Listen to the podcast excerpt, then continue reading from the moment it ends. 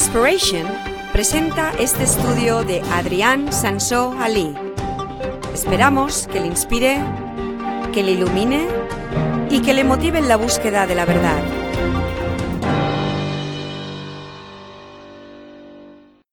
Hola, bienvenidos. Soy Adrián Sansó Ali. En la universidad en Texas, donde estudié hace ya tiempo, estuve en un club oratorio. Ah, era una de esas cosas como el Rotary Club. Solo era para hombres en aquel entonces, así era la denominación donde pertenecía entonces. Era un grupo de a lo mejor 20 personas, ¿no? 20 estudiantes, chicos, con un profesor encargado y, uh, y, y, teníamos un club, un club oratorio. Uh, teníamos que tener turnos en, en hablar en público. Ahí es donde aprendí a hablar en público. También una cosa que hacíamos eran los debates. Y, y, y cada vez que hacíamos un, un, un, reunión, una reunión, una de las cosas que hacíamos es que uno de los chicos tenía que encontrar un versículo polémico en la Biblia y para discutirlo con la clase.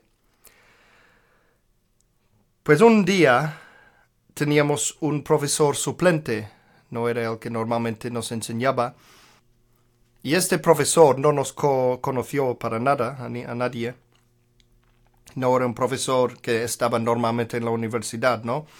Y aquel día, el, un alumno que tenía que elegir esta escritura para debatirlo, eligió una escritura poco conocido y súper polémico.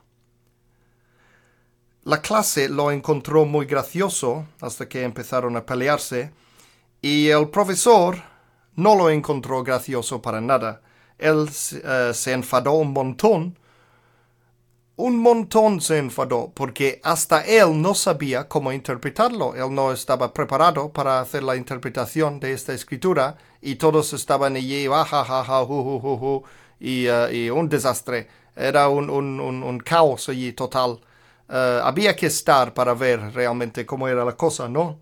Era uno de estos memorias muy, muy fuertes de estos clubes oratorios que tuvimos allí en la, la universidad. ¿Cuál era la escritura en cuestión? Como digo, era una escritura poco conocido y súper polémico. Uh, si fuera más conocido, sería más polémico todavía. Pero es una escritura realmente que, que choca con la gente, ¿no? Y lo encontramos en Proverbios capítulo 31 versículos 6 a 7. Y voy a leer como siempre de la nueva versión internacional en castellano, la versión castellanizado de la nueva versión internacional. Dice lo siguiente, Proverbios 31 versículos 6 a 7. Dice, dales licor a los moribundos y vino a los amargados, que beban y se olviden de su pobreza que no vuelvan a acordarse de sus penas. Qué fuerte, ¿eh? pues el tema de hoy es el alcohol en la Biblia. El alcohol, no sé si se dice alcohol o alcohol, alcohol, pero ya, ya me entendéis, ¿no? El alcohol en la Biblia. Ese tema del alcohol es especialmente polémico en los Estados Unidos y en Texas, allí donde, donde estudié. En Texas tienen unas leyes muy estrictas y un poco raras acerca del alcohol. A veces ni las propias personas que viven allí uh, se, enteran de exactamente cuándo se puede beber, cuándo no, y todo esto. Es muy, muy raro la cosa, ¿no? Uh, hay, hay, estados completos en Estados Unidos que son como, conocidos como dry states, estados secos, y allí es completamente prohibido el alcohol. Texas es, es una cosa como una mezcla, es, es, depende de dónde estás en Texas y depende del, del, estado de ánimo del líder en cuestión. Pero una cosa que pasó en las universidades allí, creo que todas las universidades, no estoy seguro, pero ciertamente en la nuestra, um, una cosa que, que, que, era, es, se llamaba un, un uh, dry campus, un campus seco y, uh, y, el alcohol era totalmente prohibido en, en el campus. Todos vivíamos allí, uh, desayunábamos allí, comíamos cenamos, estudiábamos, trabajábamos, todo. Era como una pequeña ciudad, ¿no? Aislado allí en, en, uh, en Big Sandy, en Texas. Big Sandy, pero era Little Sandy, era una ciudad pequeño que, que se llamaba Big Sandy. Cualquier estudiante que tenía alcohol en el campus era expulsado inmediatamente.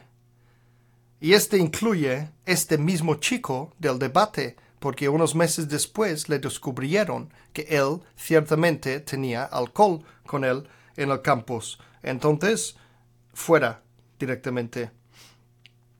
Mi impresión al llegar allí desde, desde Mallorca, en España, es que la gente allí es como tienen idolatría, idolatrizan al, al alcohol. No pueden beber alcohol oficialmente, según el gobierno allí, hasta los 21 años de edad. Y lo que pasa es que hasta entonces pasan toda la vida, parece que los jóvenes allí pasan toda la vida hasta entonces esperando este momento a tener 21 años, no por, porque dirán, oh, ahora soy adulto y ahora puedo hacer esto y lo otro, lo otro, lo otro. Todo parece girar en torno a este tema del alcohol. Cuando cumplen 21 años, eh, supuestamente hasta entonces no habían bebido nada, y luego los 21 años van allí, se emborrachan, se vuelven locos allí, gritando, puedo beber, puedo beber, qué bien. Y todo esto es, es como... Están locos. Es lo, único que, que puedo decir. es una idolatría esto. Están ansiando este día en que pueden beber alcohol y volver borracho. Pero toda la idea, toda la filosofía acerca del alcohol está todo totalmente como retorcido para mí. Para alguien que viene de España, y yo ni, ni he vivido toda mi vida en España, pero alguien que viene de España, de una cultura en, el Mediterráneo, es totalmente diferente la cosa. El, el, el, actitud hacia el alcohol es más normal, creo. Por supuesto, en Estados Unidos el alcoholismo es un gran problema. Es el problema de salud público número uno en Estados Unidos. Según un artículo que leí, em, la gente gasta unos 117 mil millones de euros al año en tratamientos médicos. Y hay más de 100 mil muertos al año por alcohol Estoy hablando solamente de en Estados Unidos. Más de 100.000 muertos al año por el alcohol. Y esto significa que es 25 veces más que los muertos por todas las drogas ilegales combinadas. Es una barbaridad esto.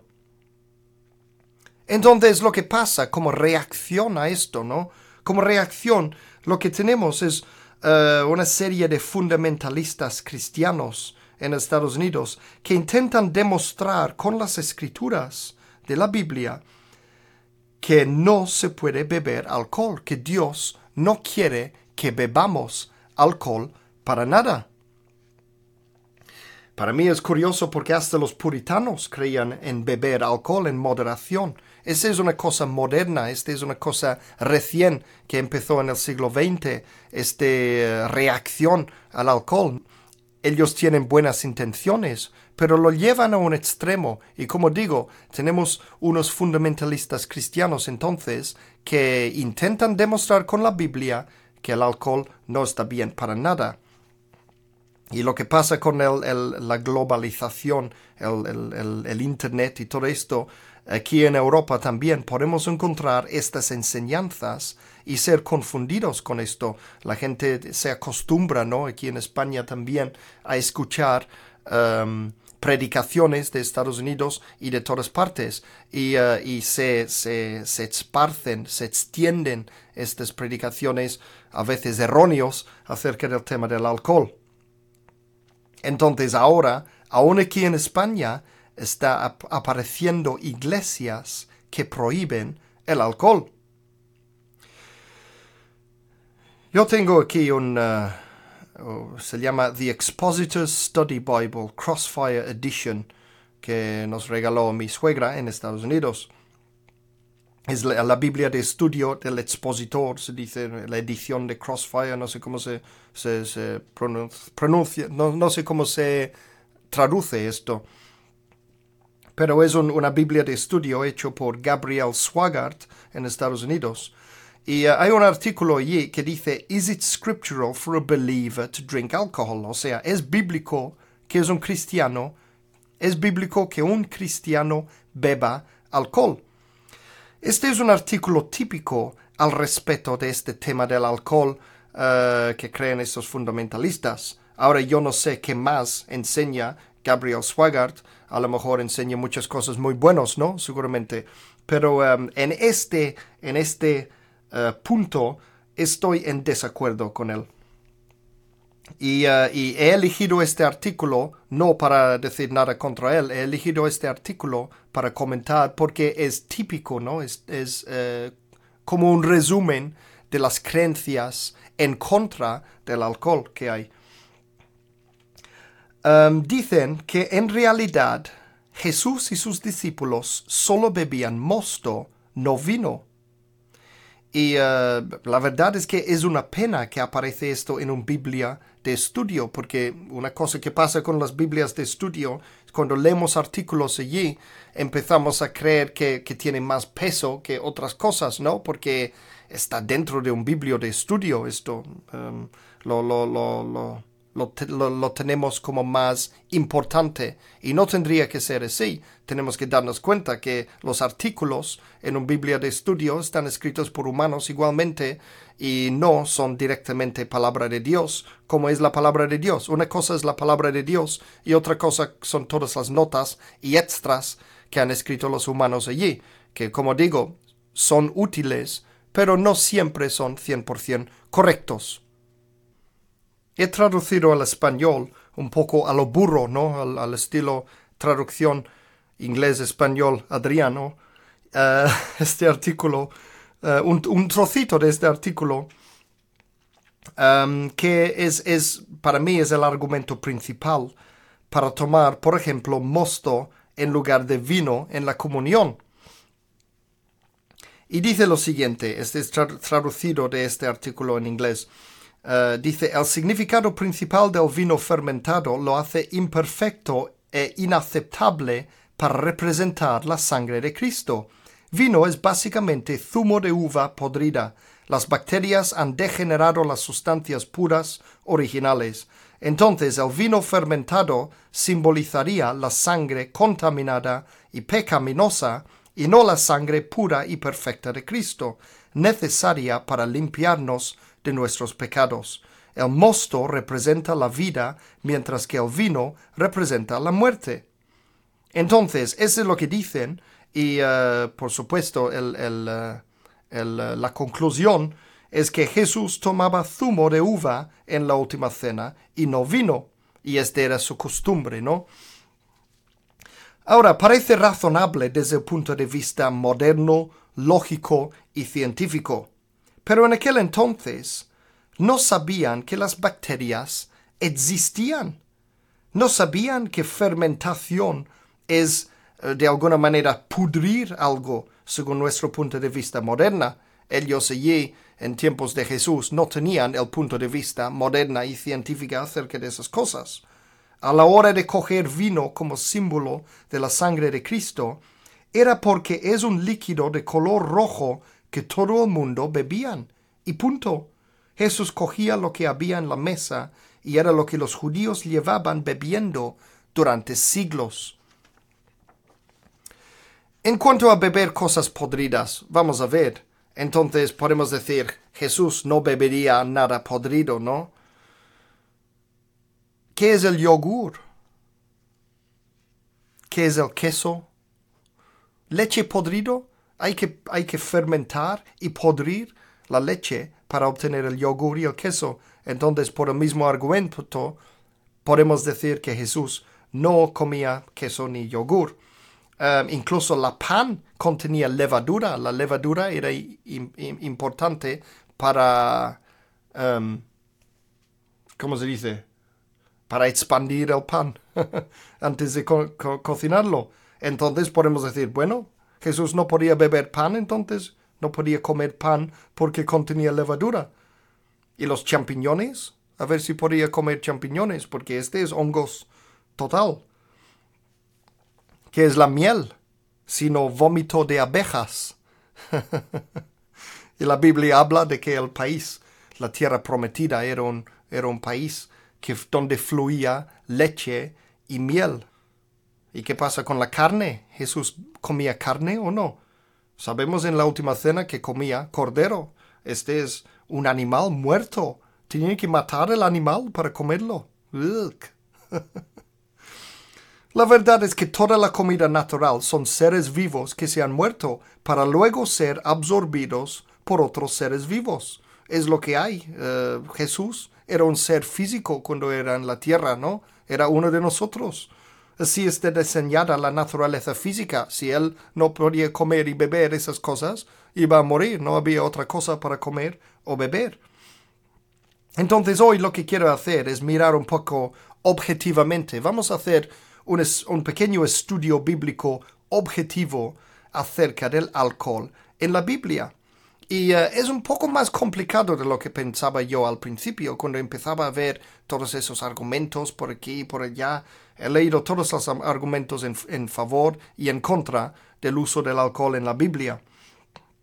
Y uh, uno de los problemas que tenemos eh, siempre cuando tenemos que interpretar la Biblia es que el hebreo y el griego antiguo eran lenguas simples. No tenían esta gente una lenguaje precisa y científica como hoy tenemos. No tenían vocabularios enormes como hoy. Según el diccionario de la Real Academia Española, la nueva versión del 2015, Diccionario de la Real Academia Española, dicen que en español hay, eh, en la lengua española hay unos 93 mil palabras, unos 93 mil palabras. Según el Strong's Concordance, el, no sé si se dice concordancia, la concordancia eh, más famoso de, siempre, eh, según esto, en el hebreo bíblico, o sea, las palabras que aparecen en el Antiguo Testamento, en hebreo, hay unos 8.674 palabras. Según Strong's Concordance, hay 8.674 palabras distintas en el Antiguo Testamento, en hebreo, ¿no? O sea, lo que tenemos es 8.674 palabras y tenemos casi 100.000 palabras para elegir a la hora de traducir esas pocas palabras al español. Este nos crea un enorme problema y por eso a veces oímos la gente diciendo que rico era la lengua hebrea porque tenía tanto significado en una sola palabra.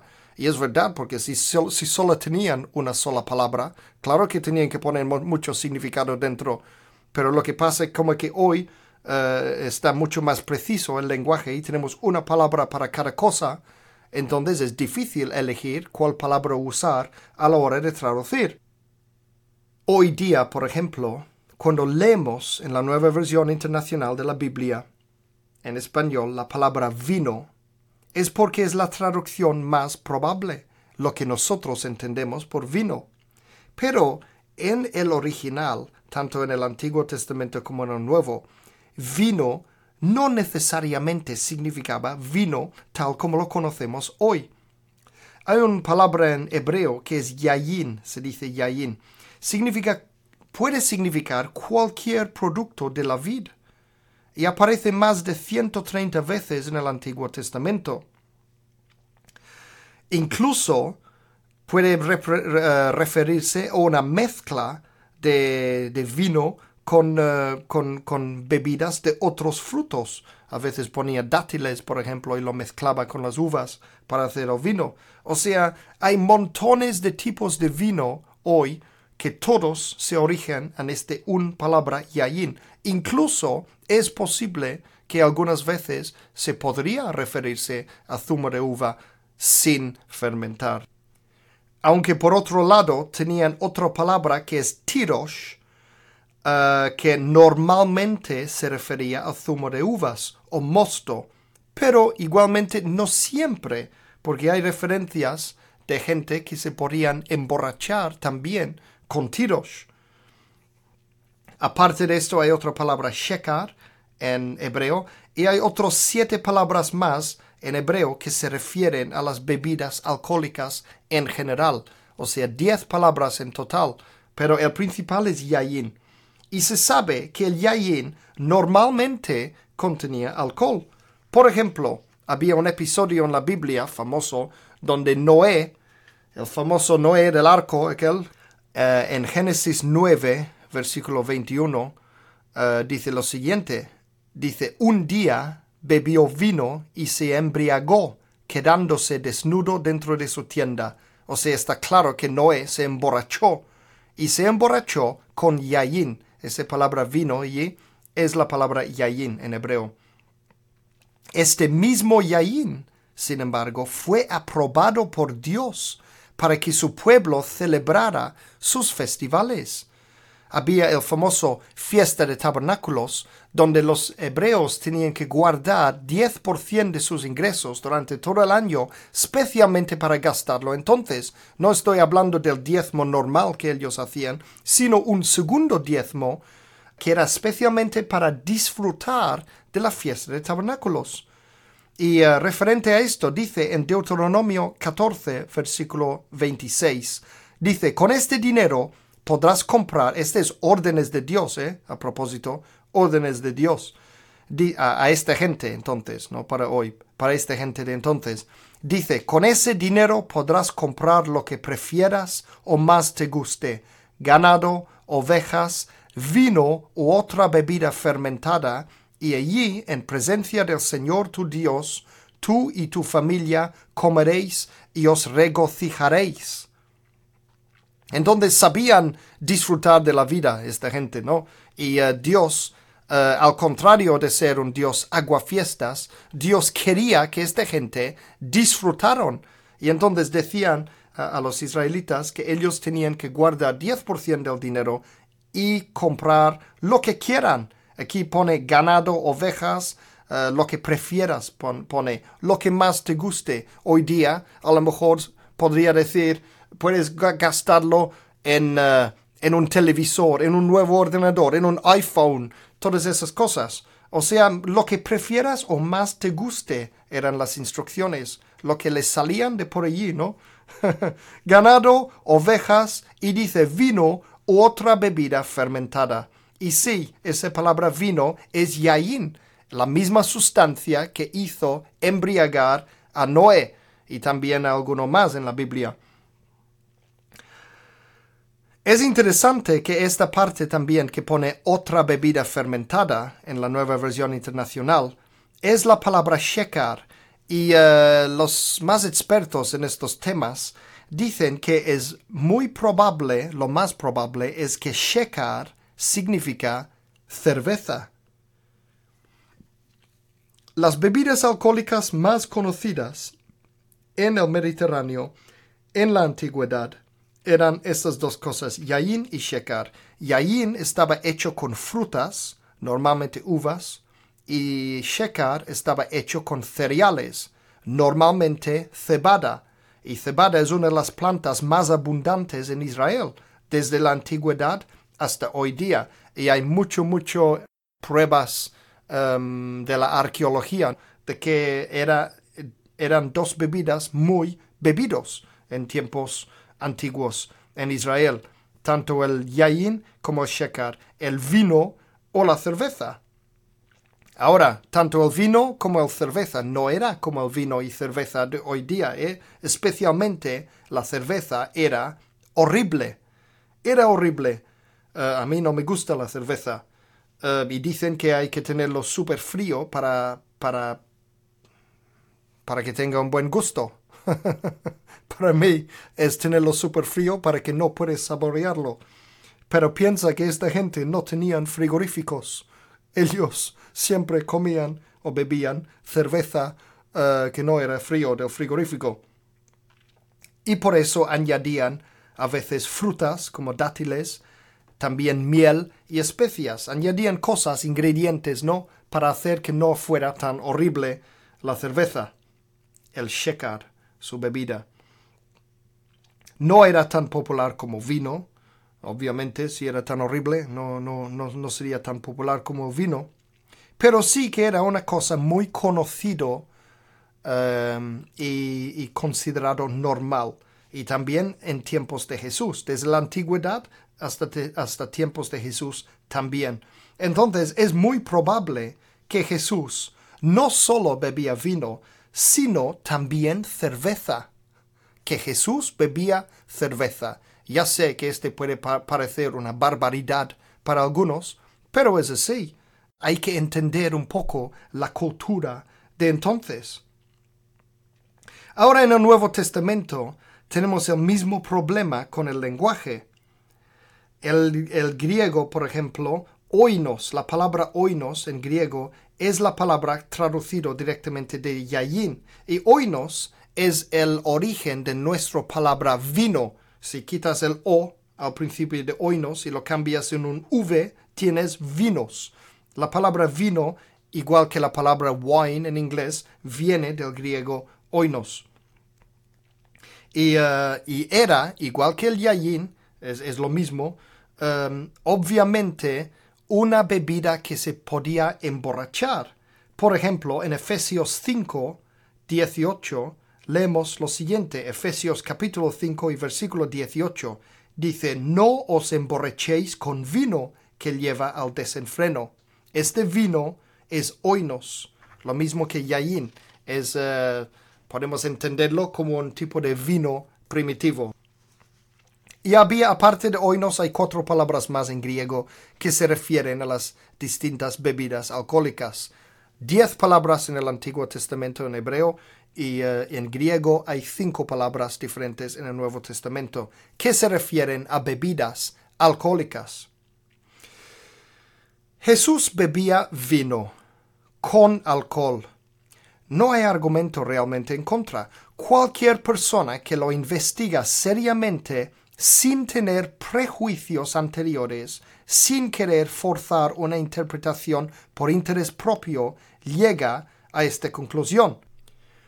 Yo no tengo motivos ulteriores para enseñar que Jesús bebía alcohol. Soy imparcial. A mí no me importa el alcohol. Casi nunca bebo el alcohol. Puedo presumir de que nunca en mi vida he sido borracho. Nunca, nunca, nunca en mi vida. A veces puedo eh, parecer borracho a la gente porque me gusta mucho hacer el payaso. Me gusta hacer el payaso, pero nunca he sido borracho. A veces de joven solo beber un poco demasiado de Coca-Cola ya me ponía medio borracho, ¿no? No me importa el alcohol, es igual a mí si nunca más en mi vida bebo nada de alcohol. Los únicos bebidas alcohólicas que me, que me gustan son los dulces eh, y, me gustan porque son dulces, no porque son alcohólicos. Normalmente cuando toco música por la noche, después de un show, em, yo puedo beber lo que quiero y, y, elijo batido de chocolate para beber como un niño pequeño, un lacao, como dicen aquí en Mallorca, tienen lacao es una marca de batido de chocolate yo entonces puedo presumir de no tener ningún motivo ulterior o interés propio en enseñar que Jesús bebía alcohol. Pero tengo que admitir que es así, es así, lo tenemos que admitir.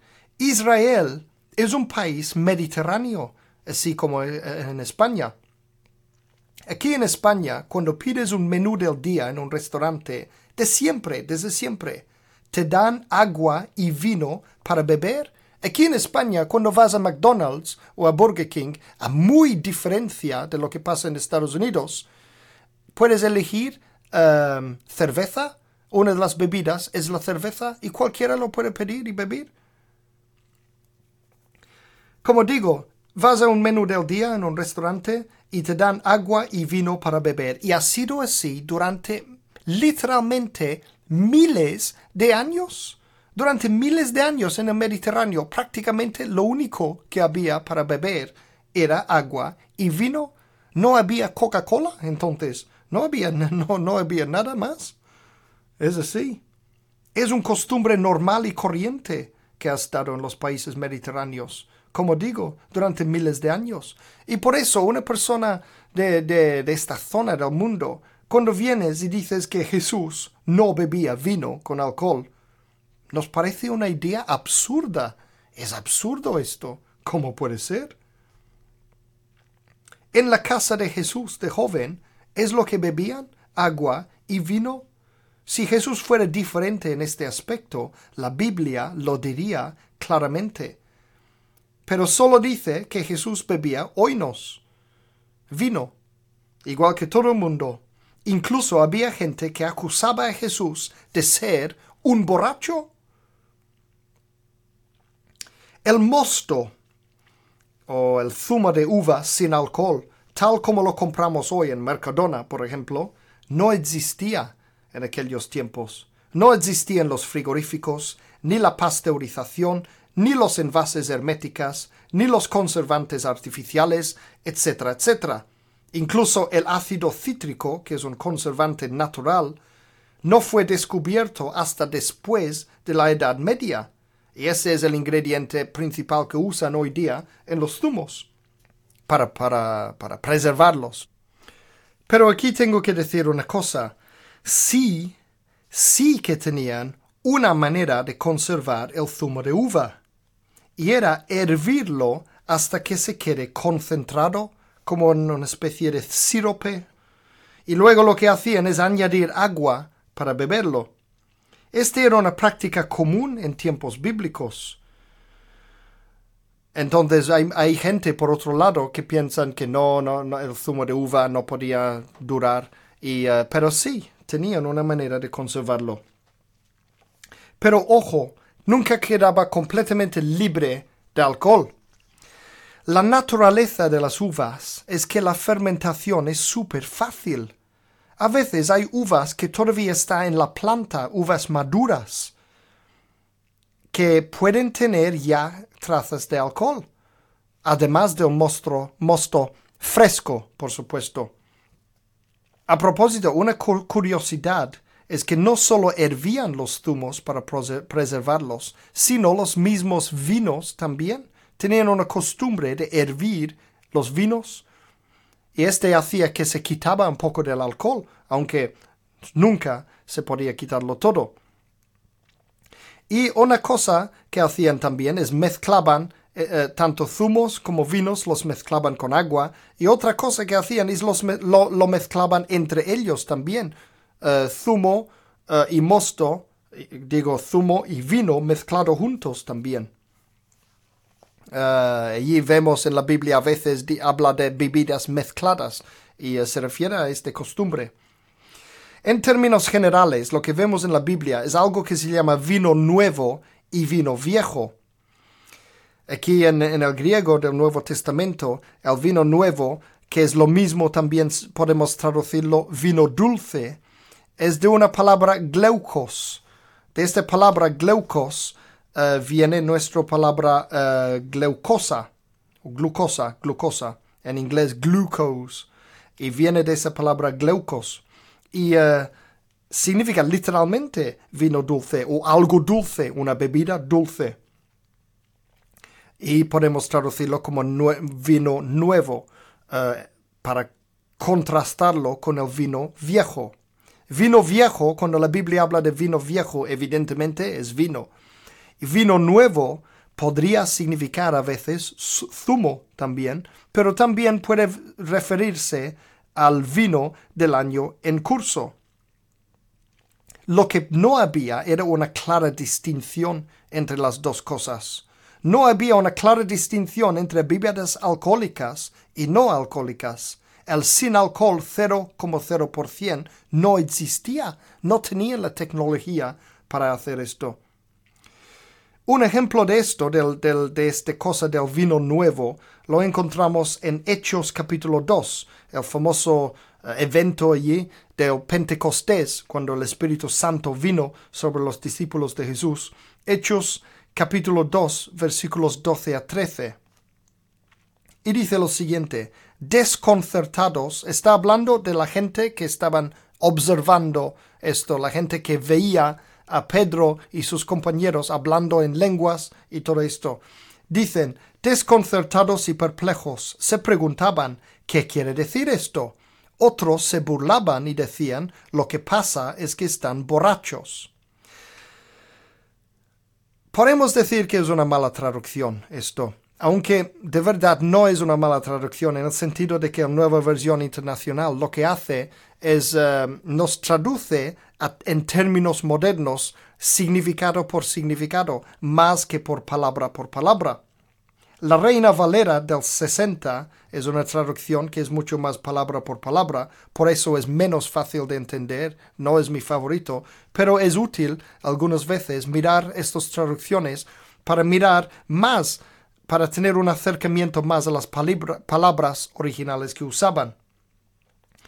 Si leemos Hechos 2, versículo 13, en la traducción Reina Valera, eh, lo que tengo aquí es el del año 60, dice, mas otros burlándose decían, están llenos de mosto.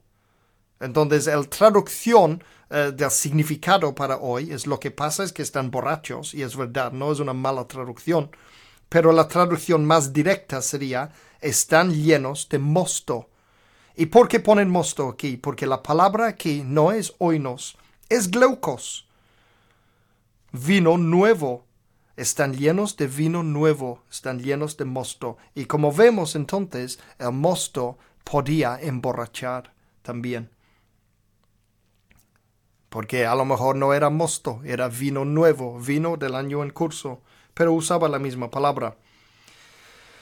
Y eh, luego en versículo 15, otra vez volvemos a la nueva versión internacional, Hechos 2, versículo 15, dice, estos no están borrachos como suponéis Apenas son las nueve de la mañana. No estaban borrachos. los nazareos. ¿Qué son los nazareos? No significa nazareno. Un nazareno era una persona de Nazaret. Jesús era un nazareno porque vivía en Nazaret, venía de Nazaret, entonces era un nazareno. Pero un nazareo en la Biblia es una cosa completamente diferente era un voto especial de, entre otras cosas, no podían cortar el pelo, no podían hacer otras cosas y no podían beber nada de alcohol. Normalmente era durante un tiempo determinado, no para toda la vida, y era para dedicarse a la obra de Dios de manera más exclusiva o de alguna manera hacer una promesa a Dios o alguna cosa así. Era un voto especial que una persona podía tomar durante un tiempo determinado. Ese es, el voto nazareo en la Biblia. Lo, más parecido hoy día a un nazareo sería un monje, a lo mejor, alguien que, se ha apartado de, de la gente para, para ser diferente, básicamente. Los nazareos son el único grupo de personas en la Biblia que son mandados a no beber nada de nada de alcohol. Eso lo vemos en Números capítulo 6, versículos 1 a 4. Dice lo siguiente. El Señor le ordenó a Moisés que les dijera a los israelitas, cuando un hombre o una mujer haga un voto especial, un voto que lo consagre al Señor como nazareo, deberá abstenerse de vino y de otras bebidas fermentadas. No beberá vinagre de vino ni de otra bebida fermentada, Tampoco beberá jugo de uvas, ni comerá uvas ni pasas. Mientras dure su voto de nazareo, no comerá ningún producto de la vid, desde la semilla hasta la cáscara. Interesante, vemos aquí un, par de cosas interesantes. Primero dice, deberá abstenerse de vino y de otras bebidas fermentadas. Um, y uh, la palabra creo que aquí también es shekar, es lo que podemos entender como cerveza, ¿no? Vino y cerveza, porque realmente no había otra cosa.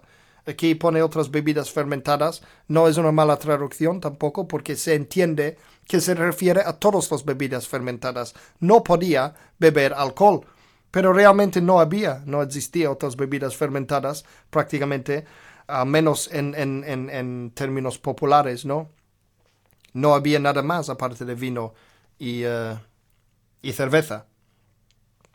Y luego dice, no beberá vinagre de vida, de vino, vinagre de vino, o sea, vino más podrido, tampoco, ni de otra bebida fermentada, entonces cerveza más podrido tampoco. Después dice, tampoco beberá jugo de uvas, ni comerá uvas ni pasas. ¿Por qué diría esto? Precisamente porque esas cosas pueden contener trozos de alcohol. Y luego dice, mientras dure su voto de Nazareo, no comerá ningún producto de la vid, desde la semilla hasta la cáscara, o sea, rotundamente ningún producto de la vid, porque podía contener algo de alcohol. Como digo, era la única manera en tiempos bíblicos de asegurar de que alguien no iba a beber nada de nada de nada de alcohol. Y eh, los nazareos más famosos en la Biblia eran Sansón y Juan el Bautista. Ambos, tanto Sansón como Juan el Bautista, eran casos em, excepcionales en el sentido de que eran nazareos de por vida y normalmente no era de por vida. Jesús no era un nazareo, era un nazareno que significa que venía de Nazaret, no tiene nada que ver. Jesús no era un nazareo.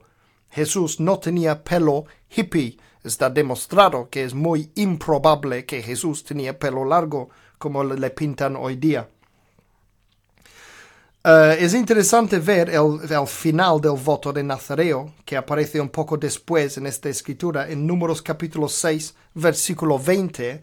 La segunda parte del versículo dice, Finalizado este rito, el nazareo podrá beber vino. O sea, una vez que el nazareo termina su voto, que no es el caso de, esos dos que hemos mencionado, pero normalmente los nazareos eran nazareos por temporada solamente. Finalmente, después de ese voto, otra vez podrá beber vino. Y es otra, otra demostración de que era normal que la gente bebían vino con alcohol en la Biblia. Y esto sí, eh, los vinos eran bajo en alcohol, porque estaban hervidos y muchas veces diluidos. Cuando se añadían el alcohol, para, si estaba concentrado por el hecho de hervirlo y se añadían agua, digo, muchas veces añadían demasiado agua. Y a propósito, era para hacer que el vino dure más tiempo. Especialmente la gente más pobre eh, mezclaba mucho agua con vino entonces eh, estaban hervidos, que este también quita mucho del alcohol, estaban diluidos, eran bajo en alcohol. Los zumos, sin embargo, tenían trazas de alcohol, como hemos visto, estaban hoy día se, se consideraría contaminados, pero realmente todo era contaminado según nuestra manera de pensar. Y eh, hasta los niños bebían zumos, por supuesto, en tiempos bíblicos, y estaban contaminados, podemos decir, con un poco de alcohol pero no tenían este yuyu acerca del alcohol como hay hoy día. Ni se lo pensaban dos veces. Y es por eso este, esta actitud que vemos un poco eh, en esto que Pablo decía a Timoteo, en su carta a Timoteo, el primer carta de Timoteo, capítulo 5, versículo 23. Dice, no sigas bebiendo solo agua, toma también un poco de vino a causa de tu mal de estómago y tus frecuentes enfermedades. Allí esta palabra vino es en griego oinos. Está diciendo que tiene que tomar un poco de oinos. Um, lo más seguro es porque el agua estaba contaminado. El agua contaminado tendrían bichos, a lo mejor estaba sacado de un pozo donde bebían los animales también. Uh, quién sabe si había heces de animales allí dentro del agua y todo esto. Entonces es normal que, que Timoteo se, se tenían frecuentes enfermedades y mal de estómago. Se ve que no le gustaba el vino. Y sin embargo, Pablo dijo, bebe vino y así no serás tan enfermo siempre. Y eh, sabemos también en tiempos bíblicos que el vino fue usado como medicina también. Em, podemos ver en el caso del buen samaritano que el, que el, samaritano, el samaritano eh, ponía aceite y vino en las heridas de aquel hombre herido. Y el vino no solo era bueno para el estómago, como vemos en el caso de Timoteo, sino más bien es bueno para el corazón. Según la Biblia, el vino es bueno para el corazón. Podemos leer lo siguiente en Salmo 104, versículos 13 a 15. Este está hablando a Dios, ¿no? Está hablando de lo grande y lo bueno que es Dios. Y dice, desde tus altos aposentos riegas las montañas, la tierra se sacía con el fruto de tu trabajo, haces que crezca la hierba para el ganado y las plantas que la gente cultiva para sacar de la tierra su alimento, el vino que alegra el corazón, el aceite que hace brillar el rostro y el pan que sustenta la vida. Mira qué actitud poético hacía el vino aquí, que dice el vino que alegra el corazón. Ese es lo que Dios produce o permite producir a los hombres, el vino que alegra el corazón. Dice las plantas que la gente cultiva para sacar de la tierra su alimento, el vino que alegra el corazón. Qué bien, qué bonito.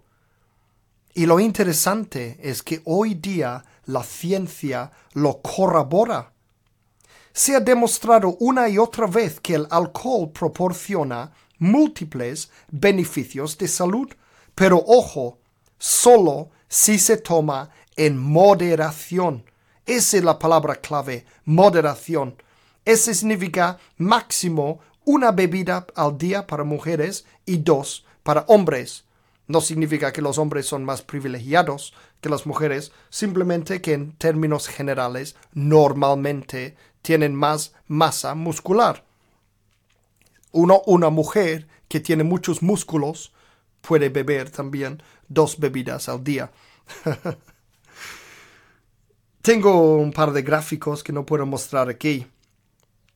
Ah, es, lástima, pero tengo un gráfico que, que, que he mirado científico que yo he nombrado El vino alegra el corazón. Y vemos como ah, si bebes un poco de vino, si bebes un poco de alcohol, lo que pasa es que te crea lo que, lo que, lo que llaman un buzz, un, euforia, ¿no? Ah, te hace feliz. Pero luego si sigues, a medida que sigues bebiendo, este rápidamente se convierte en, en, lo contrario, en tristeza. Y eso es lo que vemos en la gente cuando se emborracha, ¿no? Vemos que, una persona al, al principio se pone muy feliz, y después, a medida de que hay cada vez más alcohol en la sangre, se acaban súper triste, llorando o enfadado y, mal, deprimido. Entonces, eh, otra vez vemos esta cosa, moderación. Los científicos dicen, y lo podemos ver perfectamente, que un poquito de alcohol alegra el corazón, un poquito. Y si eres capaz de beber solo una bebida al día, un vaso de vino, por ejemplo, al día y nada más de alcohol, eh, podemos ver estos efectos de que te, te hace más feliz te hace más feliz y así evitas el bajón que hay luego. El bajón viene cuando bebas más de lo que deberías.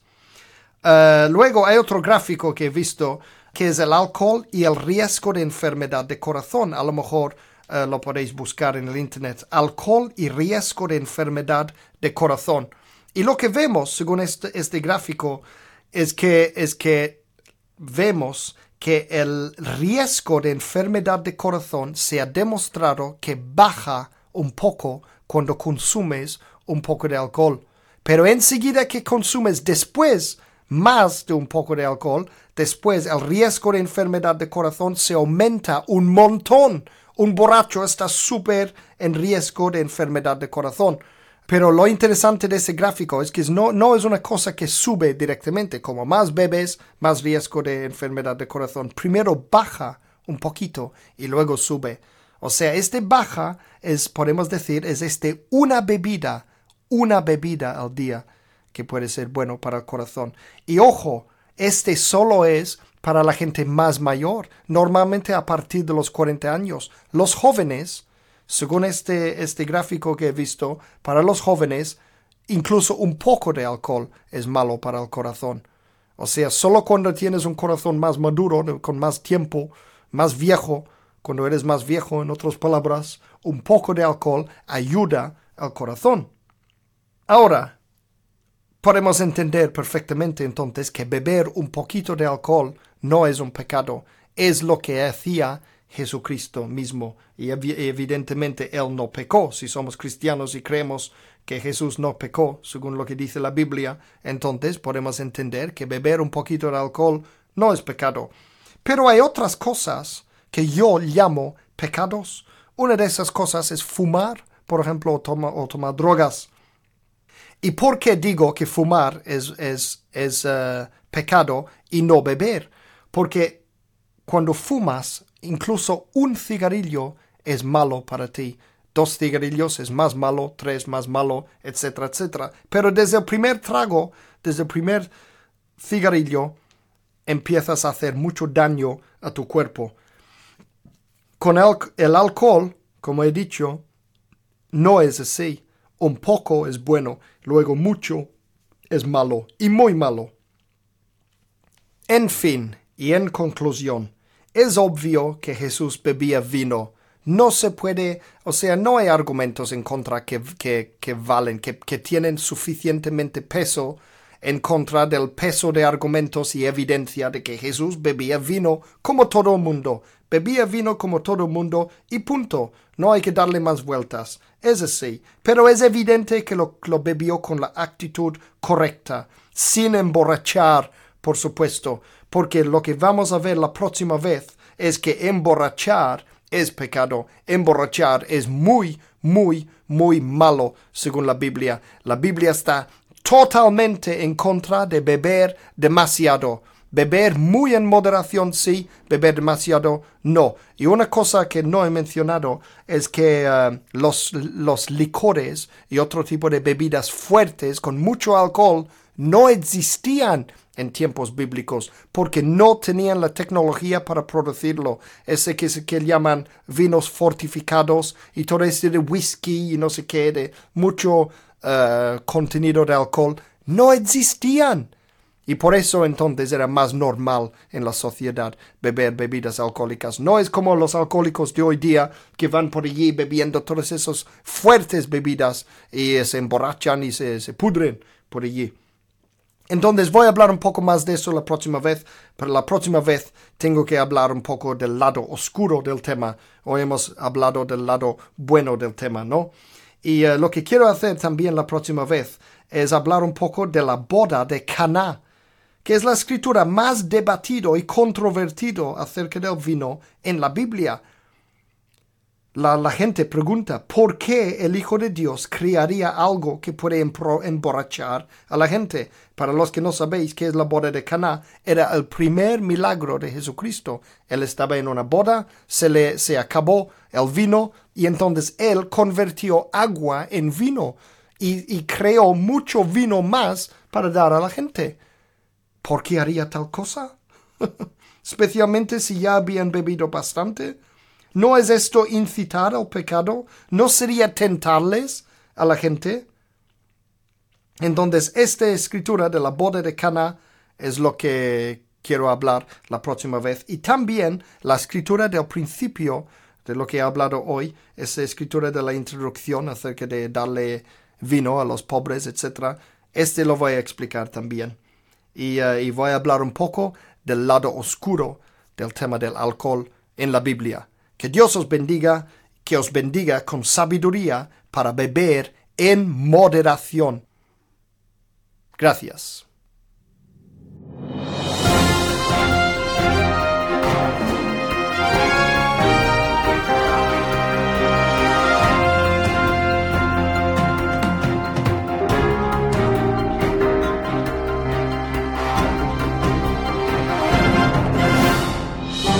Así concluye este mensaje.